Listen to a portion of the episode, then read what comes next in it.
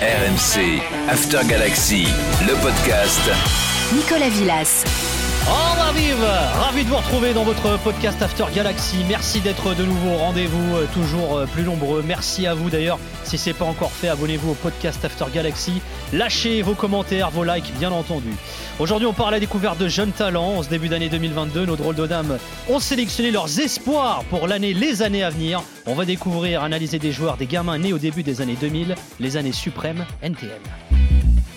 À l'aube de l'an 2000, pour les jeunes, c'est plus le même deal. Pour celui qui traîne comme pour celui qui file tout droit. De toute façon, y a plus de boulot. La boucle est bouclée, le système à la tête sous l'eau. Et les jeunes sont saoulés, salis sous le silence. Seul issu la rue, même quand elle est en sang, c'est pas un souci. Pour ceux qui s'y sont préparés. Laisse pas traîner ton fils, vous vous en souvenez peut-être, c'était le début des années 2000. Merci d'accueillir chaleureusement euh, nos drôles de dames. Johan Crochet, salut Johan. Salut Nico, bonjour à tous. Je sais que tu kiffes euh, Supreme NTM. Ah, toute ma jeunesse et même encore aujourd'hui. Julien Laurence est avec nous également. Salut Julien. Salut à tous, moi aussi je valide hein, à fond. À fond. Salut Fred Armel. Ah bah moi c'est pas du tout mon truc. Hein. je pense que vous le saviez. Hein. Mais bon, je suis content. Euh, je crois que c'est la première fois que j'entends cette chanson. Enfin, cette chanson. Ces paroles prononcées avec un petit fond sonore. Oh là, Chico Tu sais que c'est aussi ça la France. Hein. Ah mais oui, bien sûr. Voilà, le rap. Mais j'ai le droit de pas aimer le rap. Ah mais on l'a complètement. Ça, Polo Breitner est avec nous également. Salut mon Polo. Bonjour mon cher Polo, Nico, il est avec bonjour moi, tout le monde. Euh, non, euh, le... qu'il n'y a plus de boulot et que le système a la tête sous l'eau, je valide complètement. C'est Bon, la bah, mélodie Je vais vous laisser entre vous, les rappeurs. Moi, je, je vais écouter du tango. Alors chacun d'entre vous a choisi deux espoirs, deux jeunes joueurs en devenir dans son championnat respectif. Alors de ses dépendances d'ailleurs, vous allez comprendre. Alors l'idée c'est pas de déballer un catalogue, hein, mais développer à travers chacun d'entre eux une thématique, une problématique. Et on va commencer par un cas qui a animé de nombreux débats, justement celui euh, d'Abdes Samad et, et Zalzoulzi, euh, euh, plus connu sous le nom d'Ez Abdé, jeune joueur du Barça né au Maroc, arrivé très jeune en Espagne, et Gvaid Alilodzic avait convoqué pour la dernière canne. Abdé n'avait pas répondu à l'appel. Certains disaient qu'il privilégiait l'Espagne, que le Barça l'avait bloqué, et c'est le président de la Fédé marocaine, Fouzi Lekja, qui avait expliqué sa situation il y a quelques jours sur Radio Mars. il veut venir jouer mars. L'équipe nationale, ça ne marche pas comme ça. Ça ne marche pas comme ça. On va jouer une compétition suite à la Coupe d'Afrique. L'équipe nationale, محتاجة انك تجي تمشي تلعب la Coupe d'Afrique. On doit se prononcer par rapport à ça. Qu'est-ce qui va se passer d'ici mars C'est autre chose. Je peux pas te le garantir. Alors peut-être verra-t-on Abdé avec le maillot des euh, Lions de l'Atlas hein, euh, bientôt, lui qui a déjà joué avec le U20 marocain, à moins qu'il privilégie l'Espagne. Alors tu as choisi d'abord le cas Abdé euh, Fred, ce tout jeune joueur euh, du Barça euh, qui euh, a choisi, euh, voilà, de, on ne sait pas trop au niveau de la sélection espagnole, son cas a beaucoup fait parler, mais on parle beaucoup de lui d'une façon générale en Espagne d'ailleurs. hein. Oui, bien sûr, parce que c'est l'une des bonnes surprises quand même de, de, de ces débuts de saison. Un Barça qui a été obligé de puiser dans ses réserves de jeunes euh, pour, euh, euh, pour, pour essayer de, bah, de composer des équipes avec, avec tous les départs, toutes les blessures qu'il a pu y avoir. Donc c'est un joueur qui est arrivé pour l'équipe B en fait. hein. Il est arrivé cet été, non, 20 et- il est arrivé cet été ou l'été d'avant. Je ne vais pas dire de bêtises. Mais en tout cas, il n'a pas été formé au Barça, il était formé à Hercules, mais il est arrivé au départ pour, pour être avec le Barça B. Donc on jouait en, en, Détroit. Euh, Abdé, c'est comme ça qu'on l'appelle. En fait, Ouais. c'est tout simplement c'est Abdé. Euh, Abdé a été rapidement mis, euh, mis en marche par, euh, euh, par Xavi et on le voit régulièrement être euh, entré en jeu et même parfois être, être titulaire. Donc, parce que bon, là aujourd'hui avec toutes les recrues qu'il y a eu au Barça, ça va être un petit peu plus difficile pour lui. Mais enfin, mais c'est un joueur sur lequel on mise. C'est un joueur techniquement fin, physiquement qui est pas mal, qui est rapide. Techniquement, il est, c'est un joueur bien, bien formé. Et ouais, ça, ça, pose, ça a provoqué beaucoup de débats en Espagne et surtout au Maroc. Moi, le Maroc, je suis assez proche de, de, de- de ce pays. Euh, surtout que quelques heures avant d'annoncer qu'il voulait pas aller à la Cannes et qu'il préférait jouer avec l'Espagne, il avait encore euh, sur son profil euh, Twitter et Instagram le, le maillot du Maroc, le drapeau du Maroc. Cela dit, il n'a pas encore tranché hein, Il officiellement. n'a pas encore tranché, sauf que Là, là, le président il de la Fédé marocaine dit Ouais. en gros, il nous a dit je veux venir en mars pour jouer les barrages pour la Coupe du Monde. Avec, Maroc. le truc, c'est qu'il voulait pas jouer la Cannes parce qu'il savait que le Barça avait besoin de lui Ouais. et que c'était une occasion pour lui de se montrer. Ouais. C'est ça le truc. Et, et les Marocains se disent, mais c'est un peu bizarre quand même. euh, euh, c'est pas la carte, c'est normal. Après, le, le truc, c'est que quand il a refusé la sélection pour aller à la Cannes, il a dit, je préfère jouer avec l'Espagne. Hmm. Aujourd'hui, c'est un petit peu moins clair. Parce que euh, je, je- je pense, vu, vu tous les joueurs qui en Espagne, Parce qu'on sait très bien, on a souvent discuté, euh, Luis Enrique dit qu'il a à disposition 40 à 50 joueurs. Ouais. Et dans cela, il n'y avait pas Abdé au départ. Quoi. Ouais. Donc la concurrence, elle est farouche. Euh, pour, pour- surtout pour des postes euh, d'attaquant de côté, un peu comme, euh, comme lui. Euh, donc ça, ça va être très difficile pour lui. On sent qu'il a été pris dans entre le, la sélection du Maroc qu'il appelait pour la Cannes et peut-être des pressions euh, du côté du Barça euh, qui l'ont dit bah, on a besoin de toi en ce moment. Quoi. Abdé, finalement, c'est le dernier cas en date, parce qu'il y a eu le cas de Mounir, on s'en souvient. Euh, Finalement, l'Espagne, enfin, qui, qui est une terre aujourd'hui euh, d'immigration également, il y a beaucoup de Marocains notamment, ou de, ou de, Alors- de- de- de jeunes d'origine marocaine. C'est vrai que l'Espagne aujourd'hui, il y a le cas des binationaux qui se posent là-bas aussi. Eh ben, eh ben, c'est eh ben, c'est ça en fait, voilà, parce que de- derrière les présentations euh, Ouais. de, joueurs, on, on va ici euh, évoquer des, des thèmes qui, Bien sûr. euh, qui sont très représentatifs de, de, de, de, de- bah, de- de ce qui se passe dans nos pays. Ouais, l'Espagne au départ est un pays euh, d'émigration, c'est-à-dire ces Espagnols qui partaient euh, travailler euh, ailleurs. L'Espagne est devenue ensuite un pays d'immigration et, et la logique avant c'était d'avoir des latinos. Aujourd'hui, le pays évolue. Et en fait, le football est très représentatif de l'évolution démographique des pays. On se souvient que dans les années 50, l'équipe de France, c'était des Polonais. Dans les années 80, c'était des Italiens, des Espagnols. Et euh, l'équipe de France 98, ce sont des gens euh, plutôt d'origine africaine, Mm. euh, maghrébine et africaine noire. Donc, c'est les, les- les- les footballeurs représentent l'évolution de la société. Et c'est vrai qu'aujourd'hui, euh, avant, les, les petites pépites, elles étaient, elles étaient d'origine surtout espagnole, mais surtout d'origine et aussi d'origine latino-américaine, puisque les colonies espagnoles étaient latino-américaines. Euh, Aujourd'hui, on voit de plus en plus de Marocains dans le football espagnol, et notamment, lui, il n'est pas né en Espagne, mais il arrive en Espagne, il avait 7 ans. Donc, il a été formé en Espagne.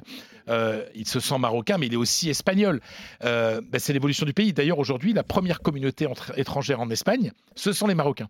D'accord. Donc, euh, le fait que le cas d'Abdé soit, ou qu'il y ait une révélation d'un joueur marocain, c'est aussi lié au fait de l'immigration qu'il y a eu ces dernières années en, Espagne. Donc, finalement, Abdé est représentatif de cette nouvelle Espagne euh, qui, se mélange différemment d'avant. On part maintenant en Écosse à la découverte d'un jeune talent du foot britannique, mais pas du Rangers ni du Celtic, ce serait trop facile. La pépite dénichée par Julien Laurent, ses défenseurs à Aberdeen, c'est de là que vient ce son de Ransom FA, son titre est Man of the Moment, peut-être un bon présage pour Calvin Ramsey.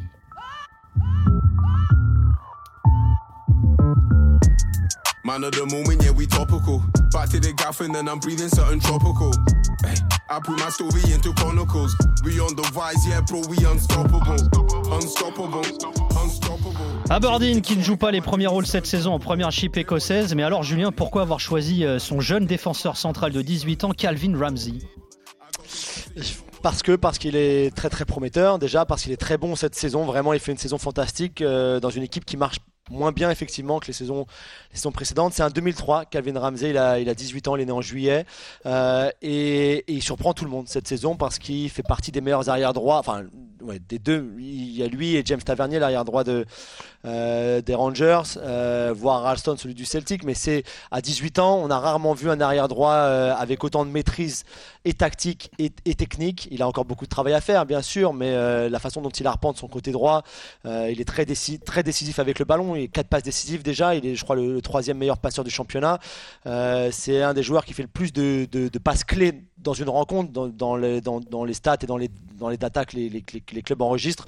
Ça compte beaucoup les passes clés. Ça veut pas forcément dire une passe décisive, mais c'est une passe qui fait une différence. Et c'est vrai qu'il est, il est C'est très haut aussi dans, passe le classement. quoi. C'est non, c'est pas exactement ça. C'est les, les key passes, ce qui est, euh, qui est juste en dessous, on va dire. Mais c'est vrai que c'est très important, euh, notamment avec le ballon en phase offensive. Pour lui, alors défensivement, il a encore un petit peu de travail à faire. C'est vrai, il faut qu'il, je pense qu'il s'affirme un petit peu physiquement déjà aussi, qu'il qu'il- qu'il travaille encore la, le- la lecture du jeu notamment et l'anticipation. Mais c'est vrai qu'il a tellement, tellement de, de qualité pour un pays qui ces dernières années a beaucoup plus produit d'arrière gauche par exemple que d'arrière droit, euh, bizarrement. Mais c'est vrai que c'est vrai qu'à ce poste-là, il a été fantastique avec Aberdeen dans une équipe qui aussi donne sa chance aux jeunes joueurs, ce qui est important. Lui qui a fait toutes ses classes dans le, centre de formation du, club. Et puis il est dur au mal aussi. hein. C'est un peu le cliché de dire que les Écossais sont durs au mal, mais c'est vrai qu'il a, aussi cette qualité de, de guerrier un petit peu euh, qui peut. Euh, qui je pense va lui servir toute sa, carrière. Je sais pas combien de temps il restera à Aberdeen. En général, le, chemin c'est de, vite aller soit aux Rangers, soit au Celtic, et puis ensuite de, traver- de traverser la, frontière, bien sûr, pour aller jouer en Première Ligue.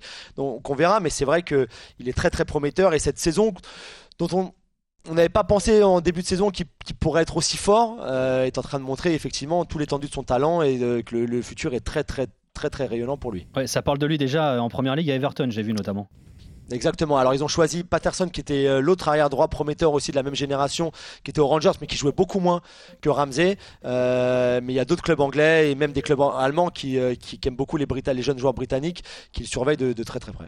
Alors à 18 ans, hein, ce jeune Ramsey, international espoir écossais. Alors c'est aussi l'occasion à travers lui d'évoquer finalement le renouveau du foot écossais qui était, qui était qualifié pour le dernier Euro. C'était la première fois depuis 98, qui est barragiste pour les éliminatoires de la prochaine Coupe du Monde. Leur dernier mondial, c'était en 98, dernier C'était en, 80 en 96. Ça se passe plutôt pas mal là en ce moment pour le foot écossais. Ça revient bien là. Ouais, ça revient très bien et c'est loin d'être euh, d'être une surprise finalement, Nico, dans le sens où ils ont mis en place il y a maintenant une dizaine d'années, un petit peu plus de dix ans, un- une structure de formation euh, avec des centres d'excellence, on va dire, un petit peu partout dans le pays. C'est un petit pays, hein, l'Écosse. C'est euh, euh, vrai qu'ils ont eu des très belles générations, bien sûr, dans les années 80. Et Kenny Dalglish et ce genre de joueurs-là avaient été assez fantastiques. Et puis après, il y avait eu un grand creux et ils ont trouvé euh, beaucoup de lacunes, en- notamment en allant regarder ce qui se faisait en Allemagne au niveau de la formation, en Espagne, en France, un petit peu partout. Des lacunes au niveau de la formation, pas forcément dans, euh, au niveau des clubs. Il y avait des clubs qui travaillaient plutôt bien. Euh, c'est vrai que le niveau du championnat d'Écosse a été un peu problématique à un moment, mais, surtout ils ont, ils ont trouvé euh, créant des centres d'excellence comme ça et en mettant finalement les, les meilleurs jeunes qui jouent dans des clubs différents, mais ensemble pas forcément en équipe nationale de jeunes, mais aussi à côté. Ça pouvait permettre une, forme d'émulation finalement. Et pour euh, avec des coachs qui sont très très bons, on a des très bons coachs écossais, notamment en, en première ligue par exemple, ou dans les divisions inférieures en Angleterre. Euh, et c'est vrai qu'ils ont ils ont mis aussi le service, ce service-là de, de formation des entraîneurs au profit des jeunes joueurs. Et ils ont développé des très très belles générations qui vont arriver euh, chez les jeunes. Et notamment, ça porte maintenant leurs fruits aussi en équipe nationale. Alors c'est ils n'ont pas que des, que des jeunes joueurs non plus, mais c'est vrai que si tu regardes entre les 18, puis on prend Ramsey qui a 18 ans, qui devrait faire ses débuts très rapidement maintenant en équipe, en équipe nationale, et entre 18 et 25 ans, on a des joueurs qui sont très intéressants, des joueurs qui sont aussi partis jeunes en, Angleterre, comme Billy Gilmour par exemple, qui a quitté les Rangers pour aller à Chelsea quand il avait 16 ans, d'un centre de formation à l'autre. Mais c'est vrai que ça aussi, ça aide beaucoup. Je pense que plus, plus ils sont jeunes à traverser la frontière et plus ça va aider ensuite les équipes nationales, les jeunes et l'équipe nationale euh, A euh, écossaise. Mais c'est vrai qu'un David Turnbull, par exemple, qui a 22 ans, Gilmour qui a 20 ans, même Scott McTominay à Manchester United qui a 25 ans, toute cette génération-là, entre 18 et 23, voire 18 et 25, c'est vrai que c'est très très prometteur et le.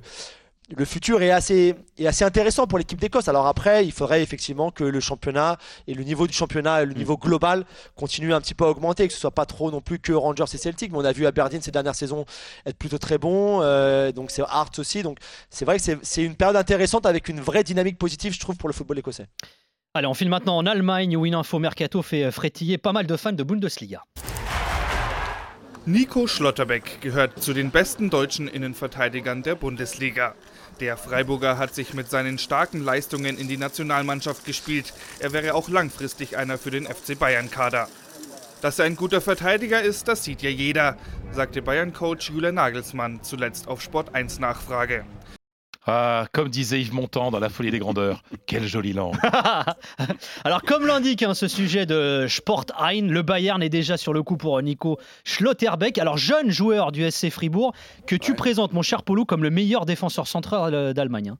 C'est pas que moi qui le présente, c'est euh, marrant parce que tu sais, le, journal de référence en Allemagne, c'est Kicker, et tous les six mois, ils font un classement euh, de la Bundesliga, euh, évidemment le, le, le 11, le 11 des six derniers mois, etc. Et si tu veux, Nico Schlotterbeck, on entend parler de lui depuis un bout de temps quand même.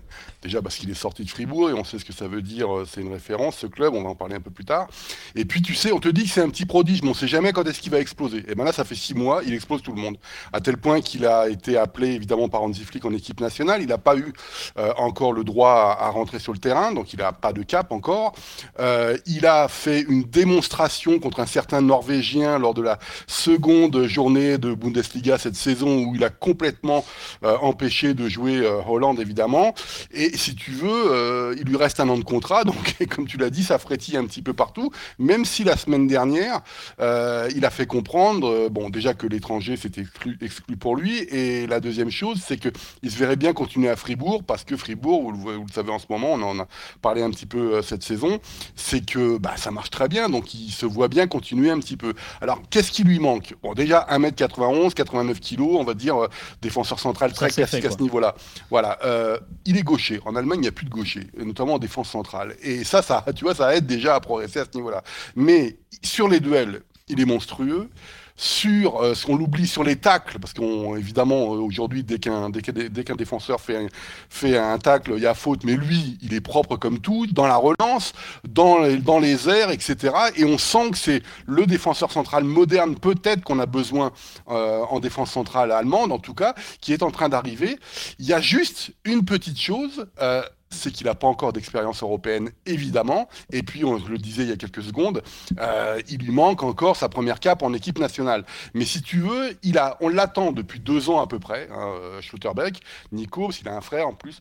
Mais si tu veux, cette saison, c'est là où il est en train d'exploser. Et comme par hasard, il était prêté, il a été prêté à l'Union de Berlin. Et l'Union de Berlin bah, s'est retrouvé en Europe aussi. Je ne sais pas s'il y a une cause à effet, mais en tout cas, c'est euh, assez intéressant de voir l'évolution de Nico Schlotterbeck, qui, à mon avis, va faire une très très belle carrière. Et alors, tu faisais référence hein, il, y a, il y a quelques secondes. Schlotterbeck, c'est aussi la dernière preuve du savoir-faire de Fribourg en matière de, de formation.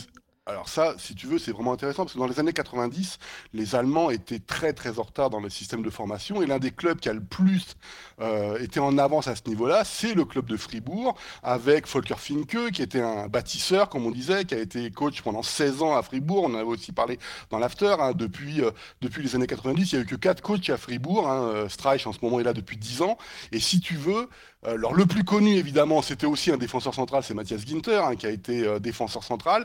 Mais cette, cette année, par exemple, le numéro 2, c'est Atoublou. Il est, il est euh, actuellement euh, à, à, Fribourg. Chade, donc il est né en 2001. Euh, Chade, on va en ent- entendre parler. J'ai hésité d'ailleurs entre Schlotterberg et Chade, mais Chade n'est pas toujours titulaire encore.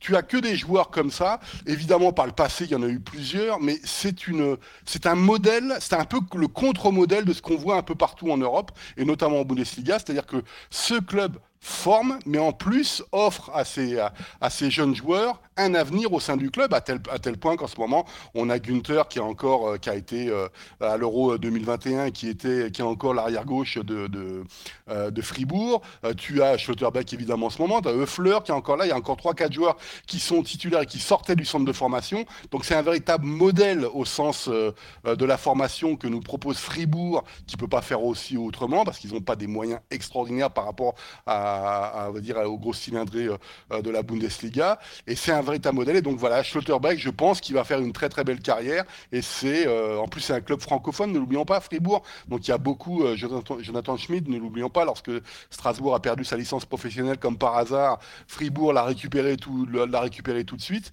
Et donc c'est voilà, c'est un mé- mélange, si tu veux, de Fribourg et de Schlotterbeck. Mais en tout cas, il lui reste un an de contrat et je pense qu'au mois de juin, ça va chauffer. On part maintenant en Italie. De Frel trova il corridoio buono e Sassuolo in vantaggio all'improvviso con eh, Davide Frattesi a due minuti dal tramonto del primo tempo. Gelato lo stadium 0-1. Et à seulement 22 ans, David Fratesi a gelé le stadium de la Juve, qui alors en revanche est très chaude pour le recruter. Alors Johan, tu as choisi de faire un focus sur le jeune milieu de terrain de Sassuolo, que tu as déjà brièvement évoqué hein, dans, dans l'after-foot euh, sur RMC. Et il a tout, hein, ce Fratesi, le talent et un parcours hors du commun aussi. hein. Oui, parce qu'avant même de parler de son, talent, on va évoquer son, son parcours. Et c'est vrai que le premier élément très important, c'est qu'il est passé du centre de formation de la Lazio à celui de la Roma. Alors, passer d'un rival à l'autre, en l'occurrence dans, la capitale italienne, c'est plus fréquent chez les jeunes qu'une fois professionnel, mais c'est quand même notable, surtout quand euh, par la suite il réussit à, percer. Et puis, bah, comme de nombreux jeunes finalement, alors c'est un peu moins vrai maintenant, mais ça l'était encore il y a, il y a 5-6 ans, il a dû aller dans un club qui mise sur euh, bah, les jeunes espoirs pour lancer sa carrière. Et il a été vendu par la Roma à Sassuolo. Il y a eu beaucoup de, transferts de la Roma à Sassuolo. Je pense à Lorenzo Pellegrini, qui est aujourd'hui le, capitaine de la Roma, qui avait d'abord été prêté, ensuite l'option d'achat levé, et puis option de rachat ensuite exercée par la Roma pour le récupérer, parce qu'il faisait tellement de bonnes performances qu'il a fallu le récupérer, que euh, bah, Fratesi, euh, on s'est dit du côté de la Roma, bah, on va tenter la, même chose. Alors il a d'abord été prêté en, série B, il a fait deux saisons, et c'est à partir de ce moment-là que j'ai vraiment commencé à beaucoup le suivre, à Empoli et, à Monza. Et d'ailleurs, euh, le, choix aussi des, clubs est très intéressant quand il est prêté, parce que Empoli, on va en parler dans, pas très longtemps, c'est un club qui fait beaucoup confiance aux, aux jeunes joueurs. Et puis Monza, c'est pour passer un cap supplémentaire, c'est avant d'arriver en Serie A, on va dans le club de Série B où il y a la plus grosse pression médiatique parce que bah, Monza c'est le club de Silvio Berlusconi et d'Adriano. Galliani qui ont fait les, les belles heures du Milan. Donc euh, c'est un club avec une très forte pression. Donc le, le- le parcours est tout à fait intéressant et je trouve en plus euh, très bien construit à la fois par le joueur et aussi par, par Sassuolo et puis c'est pour parler du profil c'est un profil à la Nicolo Barella et c'est un milieu de terrain euh, qu'on aime beaucoup aujourd'hui qui est très euh, recherché aussi au plus haut niveau parce que c'est un un milieu de terrain qui est redoutable en phase de projection, alors même avec ou sans ballon, parce qu'avec ballon, il est techniquement très à l'aise. Euh, la conduite de balle à haute intensité, il n'y a pas trop de problème. Et, je me souviens même de la première journée cette saison, premier match en Serie A à, Vérone, il récupère le ballon dans le rond central, il accélère sur 40 mètres et il décoche une frappe qui, va quasiment lucarne. C'est c'est un joueur voilà, qui, met beaucoup d'intensité de course, qui en plus a amélioré le, sa, sa lecture du jeu, sa, sa, compréhension, son analyse situationnelle, et, qui, avec sa frappe de balle, avec sa technique de course, avec cette, ce QI foot qui a augmenté, bah, fait qu'il a un profil qui est très très recherché. Il est déjà très courtisé. Il aurait même pu partir là au mois de, janvier, euh, parce qu'il y a tous les plus gros clubs qui, sont après lui. Et sans doute que dès l'été prochain, alors qu'il aura qu'une saison en Serie A, pour sa solo, ça va être très compliqué de, de le garder, parce que ce profil-là de, de milieu qui apporte à la fois la qualité, mais aussi la quantité physique, j'entends, euh, bah, c'est évidemment euh, des joueurs qui sont très bankable. Alors, ce qui est intéressant avec Fratesi, c'est que lui nous permet d'évoquer aussi la stratégie euh, de Sassuolo, alors qu'il aime beaucoup miser sur les jeunes Italiens, et pas qu'en matière de foot d'ailleurs, ils font beaucoup hein, euh, au niveau de l'investissement euh, social, j'ai envie de dire. Ouais, alors c'est une volonté du, du club euh, qui a été insufflée par son propriétaire, Giorgio Squinzi, euh, qui est décédé en 2019. Euh, c'est toujours une affaire de famille puisque c'est sa fille qui a, qui a repris le club. Pour vous résumer un peu qui était Giorgio Squinzi et le faire assez rapidement, c'était le fondateur de la Mapei. Euh, vous connaissez sans doute sûr. à travers son équipe cycliste dans les années 80-90, euh, qui sponsorisait du coup euh, une équipe cycliste. Mais c'est une énorme entreprise italienne, devenue internationale d'ailleurs, euh, qui œuvre dans le bâtiment, mais c'est pas c'est pas du BTP si vous voulez, c'est des solutions pour euh, servir le bâtiment et c'est énorme en fait. C'est une, c'est une entreprise qui génère des milliards et des milliards d'euros. Et Giorgio Swindy, il a acheté Sassuolo au début des années 2000, qui était un club mais vraiment amateur, qui n'était pas connu, qui n'a pas une grande histoire dans le football italien. Et il a décidé en fait d'en faire hum, une vitrine de l'excellence italienne, euh, avec pour euh, ambition de montrer que les jeunes Italiens, finalement, ils avaient aussi de l'avenir. Parce que il a été président, et ça c'est très intéressant, et je crois que Polo a d'ailleurs un exemple un peu comme ça en, en- en Allemagne avec Leverkusen. Mais Squinzi a été président du MEDEF italien, et il avait cette volonté de montrer qu'on pouvait miser sur les jeunes, et qu'il y avait un parallèle à faire entre le football et la société italienne, qui était souvent accusée d'abandonner ces jeunes, de pas leur donner de boulot, qu'ils étaient obligés d'aller à l'étranger pour trouver du travail, etc. Je connais des médecins qui ont dû aller à l'étranger pour trouver du travail, etc. Et lui, il voulait montrer, par exemple, qu'on pouvait offrir un avenir aux jeunes Italiens. Et à Sassuolo, il a mis cette politique en place très rapidement et on a vu passer de nombreux jeunes joueurs italiens qui se sont révélés. Alors il a évidemment c'est pas tout de dire on va miser sur les jeunes, faut aussi mettre des des, procédés, des, techniques pour euh, faire en sorte que euh, bah, tout se passe bien sur le plan sportif. Donc il y a la politique sportive, il y a les entraîneurs aussi, on les choisit avec soin. C'est-à-dire qu'on va pas choisir un entraîneur qui fait jouer que des joueurs de 30 ans et qui veut gagner tout de suite. On va prendre des, entraîneurs un peu jeunes, avec des méthodes nouvelles, qui font confiance aux jeunes, qui n'ont pas peur de prendre des risques. Et c'est pour ça que des jeunes, des, des jeunes joueurs comme Stefano Sensi qui est aujourd'hui à l'Inter, Manuel Locatelli qui est à la Juve, Politano qui est à Naples, Berardi, Raspadori, Scamaca qui sont encore à Sassuolo et donc David Fratesi ont pu se, révéler. Et d'ailleurs, euh, pour la petite anecdote, ça profite aussi à la sélection. Euh, lors de la victoire à l'Euro, là, en 2021, Euro 2020 qui s'est déroulé en 2021, Sassuolo était quand même, avec Naples, le deuxième club le plus représenté derrière la Juve. Mm. Donc ça veut aussi dire quelque chose. Et ils ont fait lancer euh, l'année dernière, en 2020, un projet qui s'appelle la Génération S, euh, S comme Sassuolo. L'idée, c'est d'aider des clubs amateurs autour de Sassuolo, donc dans la région de Modène. Alors jeunes footballeurs et footballeuses, parce qu'il y a une équipe, c'est pareil, Sassuolo, c'était un des premiers clubs à miser sur une section féminine et à donner des moyens à la section féminine pour pas simplement exister et s'amuser, mais de vraiment être compétitif aussi. Euh, et ils ont euh, cette ambition d'aider des clubs amateurs dans les domaines du sport et de l'éducation. Il y a des événements qui sont organisés, des tables rondes, euh, ça va de la tactique à l'entraînement, la nutrition, la psychologie, les métiers de demain, etc. Et ils veulent vraiment l'idée c'est de mailler au mieux leur territoire, réussir à détecter encore mieux les meilleurs jeunes de la région et ensuite les faire progresser dans, dans les équipes de jeunes de Sassuolo. Donc c'est pas simplement juste leur faire confiance et leur donner du temps de jeu, c'est vraiment un projet qui est à la fois évidemment sportif mais aussi euh, sociétal en fait tout simplement. On repart en Espagne où un autre talent du futur nous attend à Madrid cette fois-ci. El Real Madrid Castilla viene Peter en vuelo. Ojo que son cinco del Real Madrid Castilla. Viene Peter, le pega Peter. Gol. Gol, gol, gol, gol. Gol. ¿Qué digo gol? ¿Qué digo gol? Golazo de Peter. Peter, Peter, Peter. ¡Qué maravilla! Está con la flecha para arriba. Todo lo que toca va para adentro, Peter. Se adelanta el Real Madrid Castilla. Et il s'appelle Peter. Et c'est que de hein. la troisième division. imagine, ouais, imagine quand il sera dans l'équipe première. Il s'appelle Peter Federico González Carmona, il n'a que 19 ans. Et alors, euh, là, on- il s'enflamme hein, sur Real Madrid euh, TV. Ah, bah oui. Normal, c'est la chaîne du club. Ah, sûr. Mais alors, As écrit sur lui qu'il est le Cristiano Ronaldo de Raoul, qui est l'entraîneur de la Castilla, l'équipe B du Real. Le Castilla. Attention. Le Castilla. Le Castilla. El Castilla. Ah ouais, ouais. Non, j'y tiens. Excuse-moi, j'y tiens. parce que ouais, El Real Madrid Castilla. Castilla. L'équipe B Alors, euh, du dit, Real Madrid. quand, quand on le voit au niveau du look, il ressemble plus à Leroy Sané. euh, Oui, c'est vrai. Non, c'est ami, vrai, euh, c'est vrai, c'est vrai. Alors, il est d'origine dominicaine. Ouais. D'ailleurs, il a choisi euh, la République dominicaine comme pays footballistique, même s'il a été élevé en, en- en Espagne. C'est quelqu'un qui vient de la banlieue de Madrid, il vient de Retafe. Il a été formé dans les petits clubs de, de Retafe, puis il est arrivé très jeune. hein. En 2015, il arrivé au centre de formation du Real. Donc, on peut dire que c'est un vrai pur produit de, de ce qu'on appelle la cantera. On l'appelle ça la fabrique à Madrid. La fabrica, la fabrique de, de- joueurs. Et c'est vrai qu'il il, euh, dé- il saute les classes, en fait. C'est un, surdoué. Euh, Raoul l'avait convoqué plusieurs fois déjà. Il avait fait de lui un joueur important du Castilla, donc en, troisième division, alors qu'il était encore que junior. Il était encore que juvénile. Donc, euh, c'est un joueur qui est euh, le typique joueur qu'on aime en Espagne, c'est-à-dire euh, euh, déséquilibrante, celui qui déséquilibre les, les surfaces adverses. C'est un joueur de côté. Alors, il est gaucher, mais peut jouer à droite euh, comme à gauche. Et surtout, il a, il a un très bon dribble, il est fin.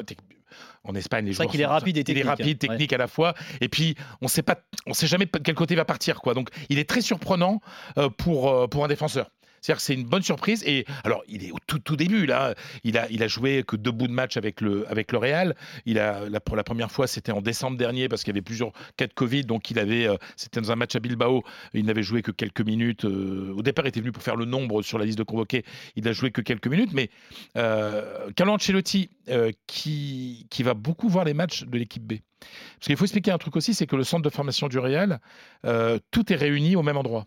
C'est-à-dire que le, à Valdebebas, c'est un, c'est un, un C'est une ville dans la ville, quoi. c'est une ville dans la ville où il y a un. Les architectes avaient, euh, ont imaginé une manière de construire le centre de formation qui fait que plus vous, vous grimpez en âge, plus vous vous rapprochez de l'équipe Ah, première. C'est-à-dire Il y a tout un symbole, quoi. Tout un symbole, c'est-à-dire que vos vestiaires, le stade dans lequel vous jouez, est chaque fois un peu plus proche de l'équipe première. Ah, c'est marrant, ça. Et c'est en forme de T, ce qui fait qu'il y a une progression.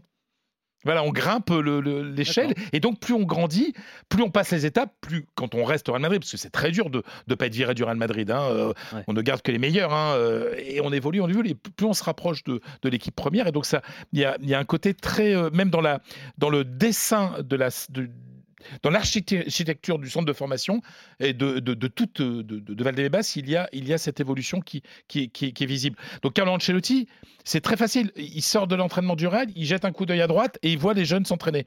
Et donc c'est ça qui est intéressant, ce qui fait qu'en Espagne, on aime beaucoup, euh, dans n'importe quel club espagnol, et là on passe sur le, thème dans le thème, mais surtout euh, dans des clubs comme, comme le Real, euh, on aime beaucoup les joueurs issus du centre de formation. C'est vraiment un truc hyper important. C'est-à-dire que on va parfois préférer un joueur un peu moins bon à un étranger ou à un Mais ça, c'est- joueur ça, j'ai envie de te dire, c'est pareil dans tous les clubs, dans tous les pays quasiment. Oui, mais c'est parfois, je trouve ça assez exacerbé au, au Real et, et au Barça. Peut-être parce qu'il y en a moins, enfin surtout du côté du Real, il n'y en a pas eu tant que ça finalement. Bah, c'est très exigeant. Les dernières années, ouais. Bah, pas tant que ça.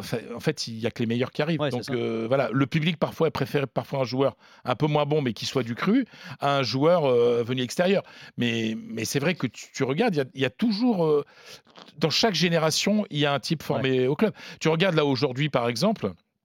Euh, tu as encore euh, Carvajal, qui a été, moi je me souviens, j'y étais quand il avait 15 ans, il avait posé la première pierre de la, du- de la Centre. construction du centre, d'infor- du centre de formation. Et aujourd'hui, il est titulaire euh, dans, dans cette équipe. Et donc, euh, euh, ce, que, ce, que, ce que je voulais.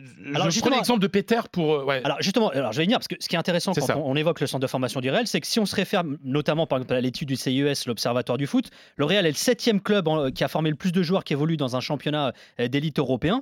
Et si on regarde, c'est même le premier club qui a formé le plus de joueurs qui évoluent dans un championnat voilà, du, du top, Du top 5, 5 européen. Voilà, dans un club du top 5 européen avec le Barça. Avec qu'il y a Barça. 42 joueurs formés au Real qui évoluent dans un championnat du top 5, tout comme le Barça, c'est les joueurs qui ont formé le plus de joueurs, euh, qui ont formé le plus de joueurs qui évoluent dans, dans des grands championnats finalement. Et- exactement. Et Donc il y a une pour les autres quoi. Euh, bah, C'est-à-dire qu'il y a une philosophie qui est quand même très réelle, euh, dans le sens, il y a un côté un petit peu grandiloquent, hein, euh, quand même, en disant, euh, nous sommes plus, alors c'est le Barça qui est mais un club, qui est plus qu'un club, mais le Real se considère comme l'entité qui fait le football dans le monde. C'est-à-dire qu'ils ils te rappellent tout le temps, par exemple, qu'ils sont le seul club à avoir été à l'origine de la fondation de la FIFA. C'est vrai que quand, quand, quand a été fondée la FIFA, il y avait un seul club représenté, c'était le Real Madrid. Ils ont fondé la Coupe d'Europe des clubs champions avec l'équipe, etc. Bon, voilà, il y, a- il y a ce côté-là. En gros, on, on doit donner au football. On ne donne pas qu'à notre club. Euh, Nous sommes tellement importants qu'on doit donner au football. Ce qui fait que c'est très amusant parce que des fois, euh, l'autre jour, par exemple, il y a le match euh, de coupe entre Elche et Real Madrid.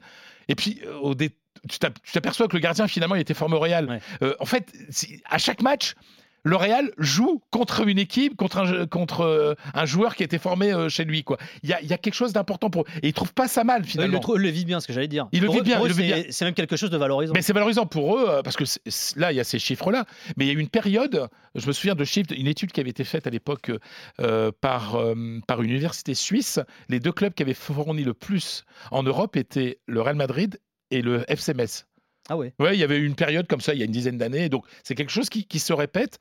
Euh, ils adorent au Real Madrid inonder, inonder de, de joueurs euh, le football européen. Et ça marche parce que c'est vrai que euh, les, en nombre c'est pas le plus important, mais en qualité finalement, euh, c'est c'est dans les cinq championnats, le Real et le Barça sont avant tous les autres. Autre talent de demain, made in England cette fois-ci. Romeo did well. And Salisu clears back to Romeo. That's good play. And that ball from Romeo is a beauty. And on goal. He's in behind Janssen. Brozier into the box. And he slides it in for the third. It hits Fernandez's foot, Armando Broya, 20 ans, international A albanais en Angleterre, prêté par Chelsea à Southampton cette saison où il est une euh, révélation. Alors Broya, Julien, c'est aussi un ambassadeur du label Blues finalement, euh, dans cette fameuse liste du CES hein, qu'on évoquait il y a quelques instants. Euh, parmi les clubs qui forment le plus de joueurs dans le Big Five, il y a également Chelsea d'ailleurs. Ouais, c'est vrai. Le, centre de formation numéro un en Angleterre, euh, maintenant depuis plusieurs années, qui, rafle tous les titres chez les jeunes, euh, qui, euh, qui on l'a vu dans son équipe première d'ailleurs, a beaucoup de jeunes hein, de son centre de formation. Mason Mount, bien sûr,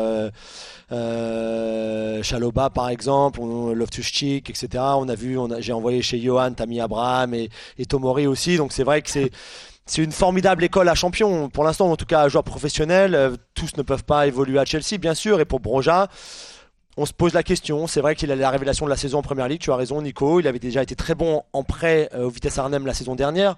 Euh, je sais que Johan regarde, le, football, néerlandais. Il avait marqué 10 buts en championnat. Lui et Openda en pointe formaient une, très bonne doublette chez les attaquants pour le Vitesse. Et c'est vrai que on ne s'attendait pas à ce qu'il qu'il soit aussi bon à Southampton cette saison en première ligue pour ce qui était vraiment sa, sa première expérience du football anglais comme ça euh, dans l'élite.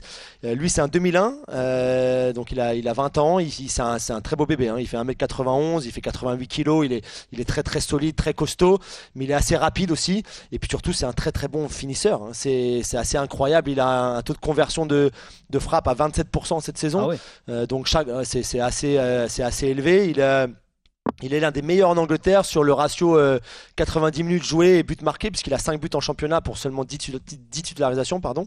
Et donc c'est vrai qu'il est très très intéressant. Il est très intéressant dans son pressing déjà et le contre-pressing. Il est très très bon dans ces efforts-là, à, aller harceler les défenseurs centraux, à aller chercher, récupérer les ballons. Il, a cette force physique, je l'ai dit, mais c'est vrai qu'il a l'endurance aussi qui va avec.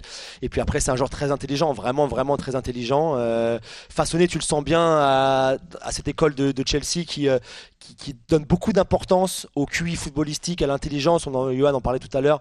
Euh, c'est vrai que c'est très important aussi à Chelsea. Et puis après, le, reste, la technique fait, la suite. Alors c'est vrai que c'est un, bel exemple aussi d'intégration. Euh, on parlait des binationaux tout à l'heure pour Abdé. C'est pareil, un parent albanais. euh, lui, c'est la deuxième génération donc de cette famille-là, dont les parents sont arrivés en Angleterre. Qui est né en, lui, il est né en Angleterre. Il aurait très bien pu jouer pour l'Angleterre. Il a choisi de jouer pour l'Albanie, donc le pays de ses parents, et chez les jeunes, et maintenant avec les avec les A. C'est vrai que c'est un bel exemple d'intégration réussie. Et puis surtout, encore une fois, un bel exemple de, la réussite de ce centre de formation de Chelsea qui produit vraiment, vraiment de très, très beaux joueurs. Alors justement, pour euh, parler de ce centre de formation de Chelsea, il y a quand même un truc qui est assez fou, c'est que on parle souvent du Barça, c'est vrai, on vient d'évoquer le Real Madrid euh, aussi, on parle souvent de l'Ajax également, mais quand on regarde le palmarès de la Youth League, Chelsea, c'est deux Youth League remportés et deux finales perdues, c'est quand même énorme. Ouais, c'est fantastique. Alors c'est vrai que c'est fantastique. Ils ont, ils ont depuis maintenant un petit peu comme. C'est ce depuis dont on parlait tout à 2014 hein, seulement la Youth League, ils sont quasiment toujours là euh, dans le dernier carré. Toujours quoi. là, ouais, ouais. Ils ont déjà. Alors cette géné- on, on me dit que la génération actuelle est un petit peu moins forte. Après, euh, c'est difficile de passer derrière les Rich James, Mason Mount, euh, Tammy Abraham, etc. hein. C'est vrai que c'était, euh, ils ont été, ils ont vraiment eu euh, 10 années de, de, de succès chez les jeunes assez incroyables euh, que Frank Lampard ensuite a, a transposé chez les chez les pros en équipe première, notamment parce qu'il y avait eu, rappelez-vous, le- l'interdiction de recruter pour, euh, Chelsea. Et donc c'est vrai que à ce moment-là, c'était, ben, on peut pas recruter, on peut pas aller chercher des joueurs qui coûtent cher comme ils l'ont fait l'été suivant. Donc on va compter sur les jeunes. Et c'est vrai qu'à ce moment-là, Mount et Tomori, par exemple, sortaient de, de prêt, même, même Abraham de prêt, qui avait très bien fonctionné en Championship, en deuxième division anglaise. Et donc ils méritaient leur chance aussi en Première Ligue et ils avaient été très bons. Donc c'est vrai qu'on on s'est souvent demandé avec Chelsea. Je me rappelle aller- être allé voir, être, être allé pardon les voir jouer chez les jeunes en me disant mais à un moment c'est pas possible, ils vont pas il y, a trop, il y a trop de bons joueurs en fait dans leur centre de formation et tous ne peuvent pas réussir en équipe première à Chelsea, c'est pas possible. Donc tu les, tu les, tu les envoies en prêt et encore cette année ils ont beaucoup beaucoup de joueurs en prêt, près d'une une trentaine je crois de joueurs prêtés aux quatre coins de l'Europe. Chelsea c'est un petit peu leur, leur mode de fonctionnement aussi. Et puis après ben soit ils sont assez forts, ils reviennent, ils s'imposent en équipe première, soit tu les renvoies en prêt et tu finis ensuite par les, par les vendre. Euh, Pasalic par exemple qui est très bon à l'Atalanta euh, est un, lui aussi a un succès de, cette, de ce mode de fonctionnement là à Chelsea. Donc voilà, c'est vrai, on, peut être d'accord ou pas d'accord, on peut dire que à un moment ils aspirent tellement de talent et au final tu sais très bien qu'il n'y en aura que deux ou trois qui joueront chez les pros à Chelsea, mais c'est pas grave, ils aspirent tous ces talents là et puis après ils les prêtent, ils les vendent, ils les rachètent, ils les revendent, ils les reprêtent. Euh, c'est un petit peu cynique par moment, mais c'est vrai que ça fonctionne pour eux très bien. Et donc Armando Broya, joueur à surveiller 20 ans, cet international albanais qui évolue euh, du côté de Southampton, prêté. Il a eu- Oui, vas-y. Non, vas-y, prêté donc pour cette saison, mais il, a- il y a une option pour une deuxième saison aussi en prêt à Southampton que euh, le joueur et Chelsea et Southampton peuvent, euh, peuvent tous euh, activer. euh, activer, voilà, je cherchais le mot, donc à voir. C'est possible qu'il qu'il- qu'il reste à Southampton, il a que 20 ans encore une fois, ou alors que Tuchel ou quelqu'un d'autre lui donne sa chance à Chelsea. Peut-être pas comme numéro 1 parce que c'est encore très tôt, mais en tout cas comme, comme backup numéro 9 avant-centre. On retourne maintenant en Italie et on s'arrête à Empoli. Se ne va in solitaria Fazzini, scarica all'indietro, dentro Baldazzi e mette il punto esclamativo sulla stagione dell'Empoli, sulla sua personale stagione e sullo scudetto che viene così riportato ad Empoli perché i campioni d'Italia 2021 sono proprio i giocatori dell'Empoli. Et qui est le tenant du titre du championnat Primavera destiné aux moins de 19 ans, c'était l'été dernier. Ils avaient battu l'Atalanta en finale. Alors, Yohan, on va s'arrêter euh, dans quelques instants sur l'un des joueurs de cette promotion. Mais avant, parle-nous de, ce titre, le deuxième seulement pour Empoli dans cette catégorie. Et ce projet autour de ce club, tu l'as vite fait évoquer hein, il y a quelques instants.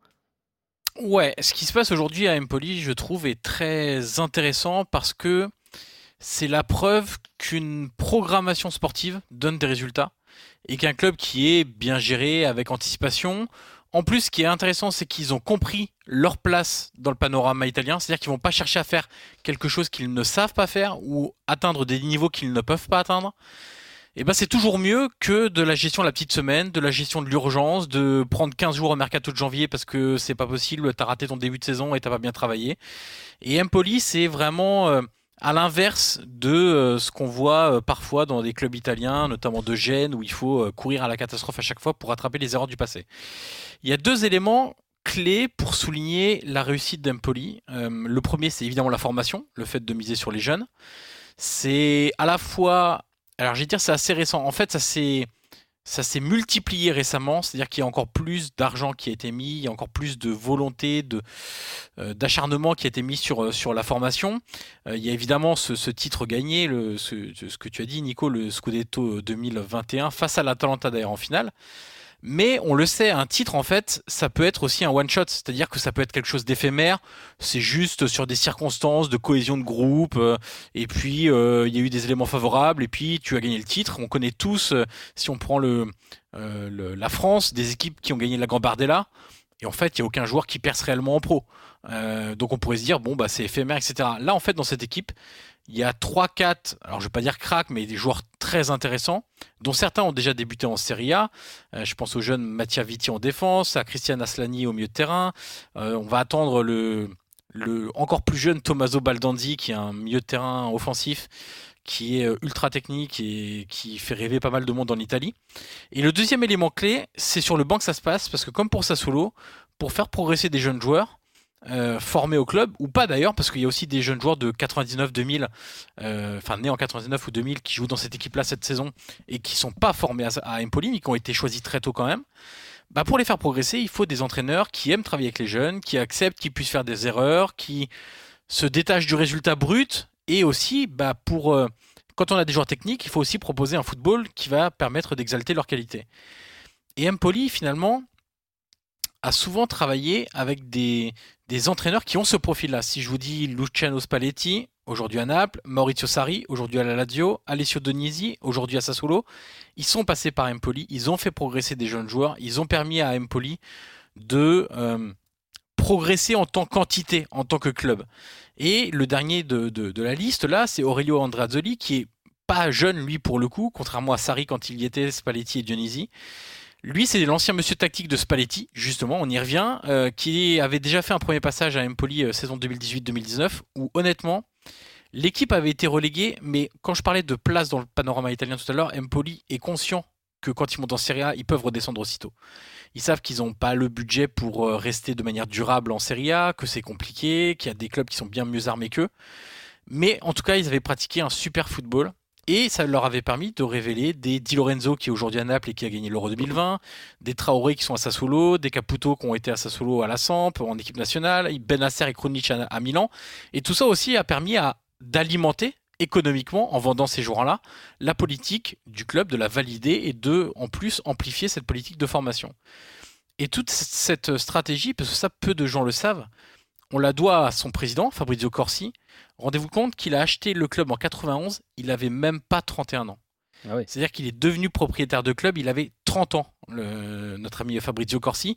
il a tout de suite mis en place cette politique-là, et il fait pas partie des entraîneurs, des présidents pardon, qui sont arrivés en disant allez moi je vais cramer la caisse, je veux monter tout de suite en Serie A, je vais acheter des vieux joueurs de 35 ans qui ont un passé glorieux et à qui je vais filer des énormes salaires. Ça marche pas comme ça, Empoli. Et je trouve que vraiment c'est un bel exemple pour beaucoup de clubs de série B qui devraient se pencher plutôt sur cette politique et ce travail-là plutôt que de prendre des mecs de 35 ans qui sont cramés, d'espérer la montée, et puis quand ça marche pas, bah faut tout vendre, euh, on est dans le rouge, et puis des fois on descend en série C, puis on, même on disparaît du panorama. Donc, euh, voilà, euh, voilà ce qu'est Empoli aujourd'hui. Et alors parmi les joueurs hein, qui incarnent finalement cette victoire lors du Primavera la saison dernière à, Empoli, tu l'as évoqué il y a quelques instants, il y a Christian Aslani que tu as retenu notamment. Ouais, un autre Albanais, euh, voilà, 19 ans, il est tout en haut de la liste des recruteurs de, plusieurs grands clubs italiens aussi, déjà, alors qu'il a que 8 apparitions en, Serie A. C'est un milieu de terrain complet qui est très à l'aise lui aussi avec le ballon, qui peut jouer devant la défense ou comme relayeur, mais je trouve que c'est devant la défense qu'il est, qu'il est sans doute le meilleur. C'est pas un... J'ai parlé de Fratesi en disant que c'est un, joueur à la Barella, euh, un joueur qui se projette beaucoup. Là, c'est pas, c'est pas ce profil-là, c'est plutôt, euh, on va dire un peu un peu à l'espagnol, entre guillemets, si on se réfère aux années 2010. C'est un joueur de confiscation de ballon plutôt que de projection, qui en plus est un excellent tireur de coups francs. J'ai vu euh, plusieurs matchs de Primavera où il tire excellemment bien les, les coups de pied arrêtés. Euh, donc là, il est rentré plusieurs fois en, cours de match euh, cette saison. Il a été titularisé deux fois en Coupe d'Italie, dont une fois à San Siro contre l'Inter, où Empoli a perdu 3-2, mais il avait fait un très bon match. Et ce qui est intéressant, c'est que ce qui est assez fou en fait avec cette équipe d'Empoli, c'est qu'ils avaient un jeune joueur qui avait un an de plus, Samuel Ricci. J'avais failli le prendre d'ailleurs euh, pour ce podcast-là. Ils viennent de le vendre 12 millions au Torino, euh, qui est un peu le même prototype de joueur que, Aslani, euh, qui était un jeune de 20 ans très intéressant. Et là, son départ va lui donner plus de place. Et derrière Aslani, il y a encore un jeune joueur qui est aussi tout intéressant, au milieu de terrain aussi. Donc euh, sur génération 2001, 2002, 2003, ils ont déjà des ce qu'on appelle les, les de, devant la défense. ils arrivent à former des joueurs qui sont vraiment de, de grande qualité. Donc c'est vraiment un joueur à suivre, même si pour l'instant, il a que quelques apparitions en Serie A. Et on termine par un dernier passage en Allemagne, faire un focus sur un joueur du Bayer Leverkusen, né en 2002. Leverkusen, celui-là même qui, lors de la finale de Ligue des Champions 2002, encaissait une merveille d'un certain Zinedine Zidane. Et ça contre-temps, c'est une mais bien fait. Allez, la volée, il faut la tenter, Zizou. Oui, Il faut la tenter, quel but Quel but de Zinedine Zidane Il fallait la tenter Bien vu Jean-Michel, effectivement il fallait la tenter. Merveille. Ah là là. Et cette époque où les commentateurs disaient but quand il y avait un but marqué. Vous vous rappelez pas que c'est c'est un truc qui m'énerve. Tiens, on fera peut-être un, un podcast là-dessus. Les commentateurs télé-radio ne disent plus but quand il y a but. Si, en radio aussi, en télé. non, Ah, mais on même en plus- radio, même en radio. Mais là, là c'était de la télé et on disait but. Eh ben Ouais, on, était, on est plus dans le storytelling, mais Ah c'est ouais. pas forcément plus mal. Mais ça mériterait effectivement un peu Quelle de. escroquerie cette finale. Ah, quel bonheur. escroquerie. Alors, mon Ah, Polo, le Ton joueur équipe de- de losers, Ah, là. Ton équipe de losers. Leverkusen. Franchement, 2002, il y aurait beaucoup de choses à dire. Il faut la revoir. Alors justement, en 2002, le joueur dont tu vas nous parler avait 5 mois lorsque cette finale opposait son nouveau club, le Bayer Leverkusen, et le Real Madrid. Et c'est Piero Incapié, un jeune équatorien. Raconte-nous, pourquoi tu as choisi ce joueur, euh, mon Polo? Mais parce qu'il explose tout. C'est-à-dire qu'en fait, il arrive sur la pointe des pieds à Leverkusen. On va parler un petit peu de la, de la tradition des joueurs d'Amérique latine qui arrivent évidemment depuis une trentaine d'années au, au Bayer Leverkusen. Euh, donc il y a un Équatorien qui débarque, euh, 19 ans. Euh, bon, bah, je me renseigne un petit peu, je vois qu'il est déjà international équatorien, etc. Et puis on, Rudy Feller fait comprendre que non, non, mais là c'est vraiment l'avenir. On va le préparer un petit peu, et puis fi- finalement, on commence à le faire jouer un petit peu. Becker, donc c'est un défenseur central le, gaucher aussi. Et puis finalement, euh, qui est arrivé du PSG, se blesse. Et ben, qu'est-ce qui se passe Incapié prend sa chance au poste de latéral gauche, il est monstrueux. On le remet en défense centrale, il est monstrueux. Et finalement, tu te rends compte que euh, bah, il est en train de brûler les étapes par rapport euh, à la défense, en tout cas du, du Bayer Leverkusen et des, et des objectifs. Donc il est arrivé pour un peu plus de 6 millions d'euros, ce qui est quand même un, un- un investissement assez, assez important. Mais tu as l'impression finalement qu'ils ont déjà fait la culbute, là, Leverkusen. Euh, le seul défaut que je lui trouve, c'est qu'ils sont 5 pour 3 postes en, euh, à Leverkusen, c'est-à-dire qu'il va avoir une sacrée concurrence avec Becker qui revient donc pour les matchs retour. Il va y avoir du Atonta, évidemment. Il y a Tapsoba, que tu connais, euh, qui, moi, est un des défenseurs ouais, que, que moi j'adore personnellement. Et puis il y a le jeune Kosunu aussi, qui est arrivé de, de Bruges. Et donc ils sont 5 pour 3 places. Ça va donc être compliqué pour lui. Mais si tu veux, c'est comme une comète qui débarque. Quoi. Le gars, tu te dis, oh là, non, non, mais attends, c'est c'est dans deux ans, hein, c'est pas maintenant. Et le gars, tu le rentres, tu fais le rentrer sur le terrain et tu vois que lui. Euh, donc c'est assez euh, impressionnant ce qu'il fait depuis le début. En plus, alors c'est un équatorien, donc c'est ce qui permet un petit peu de. de- c'est aussi pour ça que j'ai j'ai pris ce joueur, c'est que ça permet de, de rappeler la, la, la, la, la longue histoire depuis enfin, une trentaine d'années de Leverkusen avec l'Amérique latine. Et je me suis rendu compte en travaillant le podcast que, vous savez, la, la, la, la, la, la nationalité la plus représentative étrangère à Leverkusen? Dans l'histoire de Leverkusen? Dans l'histoire de Brésil, Leverkusen non? Ouais, mais c'est le Brésil. Mais attends, c'est- c'est-à-dire qu'il n'y a même pas un pays européen. Il n'y a, pas- il y a pas la tradition néerlandaise, il n'y a pas de polonais, il n'y a pas de. C'est vraiment les euh, Brésiliens, et pas n'importe quel Brésilien, évidemment. hein. Il y en a quand même quelques-uns qui, ont, qui lourd, qui été là-bas. Il y a du lourd. hein. On- si on prend évidemment Lucio, Zé Roberto, Roberto. euh, des Jorginho qui a été euh, champ- que les champions du monde et tout ça. Donc c'est euh, impressionnant ce qui s'est passé. Et pourquoi aussi est-ce que ça m'intéresse que ce soit un Équatorien qui débarque? Parce que Rudy Feller, donc lui à l'époque c'était Rainer Kalmund, je ne sais pas si vous vous rappelez, qui était un manager très important euh, euh, en Allemagne, qui voulait absolument concurrencer le, Bayern Munich. Donc lui il avait développé une filière avec le Brésil, sauf qu'au bout d'un moment, euh, vous savez que le, Brésil au niveau des joueurs, dès qu'il y a un bon joueur, il est pillé. Il est pillé. Donc Leverkusen n'a plus les moyens d'autres clubs et donc ils ont été forcés de se diversifier. C'est comme ça qu'un joueur comme Vidal est arrivé, hein, le Chilien. C'est comme ça qu'on a commencé à se développer un petit peu avec d'autres pays d'Amérique latine. Euh, Il y a des Argentins, par exemple. Vous parlez de 2002, il y a quand même Piacente, hein, le- le latéral gauche, qui était euh, lors de cette finale de 2002. Mais et c'est comme ça qu'est arrivé pour la première fois un Équatorien à Leverkusen. Donc c'est Piero Incapié. Je peux vous assurer que je pense qu'ils vont faire une grosse culbute sur ce joueur-là. Euh, pas tout à fait le même gabarit que Schlotterbeck. Là, on est plus dans les 1m80, 1m85. Beaucoup plus euh, souple, on va dire ça comme ça. Mais là, je pense en fait que c'est une vraie petite pépite qu'ils ont été euh, chercher et une vraie belle, belle surprise pour la Bundesliga. Ouais, le- son petit surnom en Équateur, c'est le Maldini équatorien. Ça vous donne un petit peu euh, l'idée Ah bah de- voilà. Ça, tu vois, je ne le savais pas et ça confirme. Et alors, Je- tiens- je- je- le- Non, j'allais dire, mais mon polo, évoquer une capier, alors tu, tu l'as un peu évoqué il y a quelques instants aussi, mais c'est aussi évoquer ce que le Bayern sait faire, c'est-à-dire euh, de l'aspirine, ouais, mais ils ont aussi un vrai savoir-faire en matière de formation, de recrutement, de scouting, et notamment de recrutement de jeunes joueurs. hein. Tu l'as évoqué notamment avec la filière sud-américaine, mais pas seulement d'ailleurs. hein. Bon, alors, euh, Johan a dit quelque chose de très important tout à l'heure, c'est que Leverkusen a changé de modèle. En fait, il y a eu trois modèles. Il y a eu celui des années 90 où, euh, euh, évidemment, Leverkusen est arrivé en Bundesliga beaucoup plus tard que les, que les autres, parce que c'est le choix de la multinationale Bayer de monter une grosse équipe. Donc, on avait été euh, chercher euh, des vieilles gloires comme Bernd Schuster et Rudi Völler, un petit peu ce que font tous les clubs qui veulent être un, petit peu euh, sur le devant de la scène médiatiquement parlant. Ensuite, ils ont monté une très grosse équipe, c'est celle évidemment des années 2000 euh, qui échouera en finale de Ligue des Champions en 2002. On va pas revenir sur les Balak, Schneider, Basturk, qui on veut, Berbatov et compagnie. Et depuis un certain moment, bah, Bayer dit ah bah non, on se, on fait pas la même chose. On va chercher des joueurs, soit on forme des joueurs de à très très haut niveau. C'est pour ça que l'histoire des clubs qui forment, faut faire attention parce que soit on fait de la, de la qualité, soit on fait de la quantité. Faut faire attention quand on, quand on a des, les, volumes des joueurs qui sortent des centres de formation. Et Leverkusen ne fait que de la qualité. Les deux derniers qui sont sortis de Leverkusen, c'était Kaya Verts. Et là, il y a le, celui qui l'a remplacé, c'est Wirtz. Je l'ai pas pris évidemment alors qu'il a 18 ans, euh, mais parce que tout le monde en, tout le monde en parle évidemment en Allemagne. Et, euh, et la deuxième chose, c'est c'est que la politique, cette politique, c'est un peu ce que disait Johan tout à l'heure, c'est nous, on veut des jeunes sur le terrain avec un jeu euh, attractif pour montrer aux jeunes qu'on offre un emploi, on offre un avenir à nos jeunes en Allemagne pour, euh, pour la, multinationale Bayer.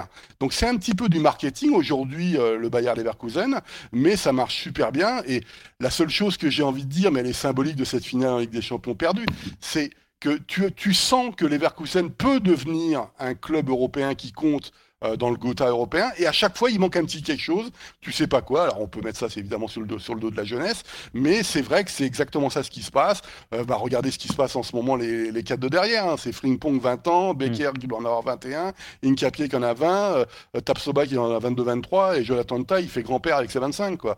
Et, et- donc c'est un peu le, ce qu'on voit un petit peu, et quand tu vois Wirtz qui a 18 ans, euh, Diaby qui en a 22-23, enfin c'est- un peu fou cette équipe, mais elle a un grand avenir si évidemment elle arrive à, à conserver ses cadres. Et notamment avec ce jeune Pierrot Incapié. Ce podcast euh, touche à sa fin. Merci d'avoir été avec nous, cher drôle de dame. Merci Frédéric. Merci Paulo Breitner, merci Julien Laurence, ciao. merci Johan Crochet. Merci les gars. Merci d'avoir été Merci avec nous. N'oubliez pas de vous abonner au podcast After Galaxy, de le liker, de lâcher vos commentaires. Merci encore, euh, cher euh, drôle de dame. Merci Julie Deroux à la réalisation, merci Jimmy Brown à la production. On se quitte comme chaque semaine en musique. Celle-ci nous vient d'Équateur où Pandillita El Barbero a produit un son à la gloire de Pierrot Incapié qu'on vient d'évoquer. À très vite. Prenez soin de vous. Besos. Locario, la muralla de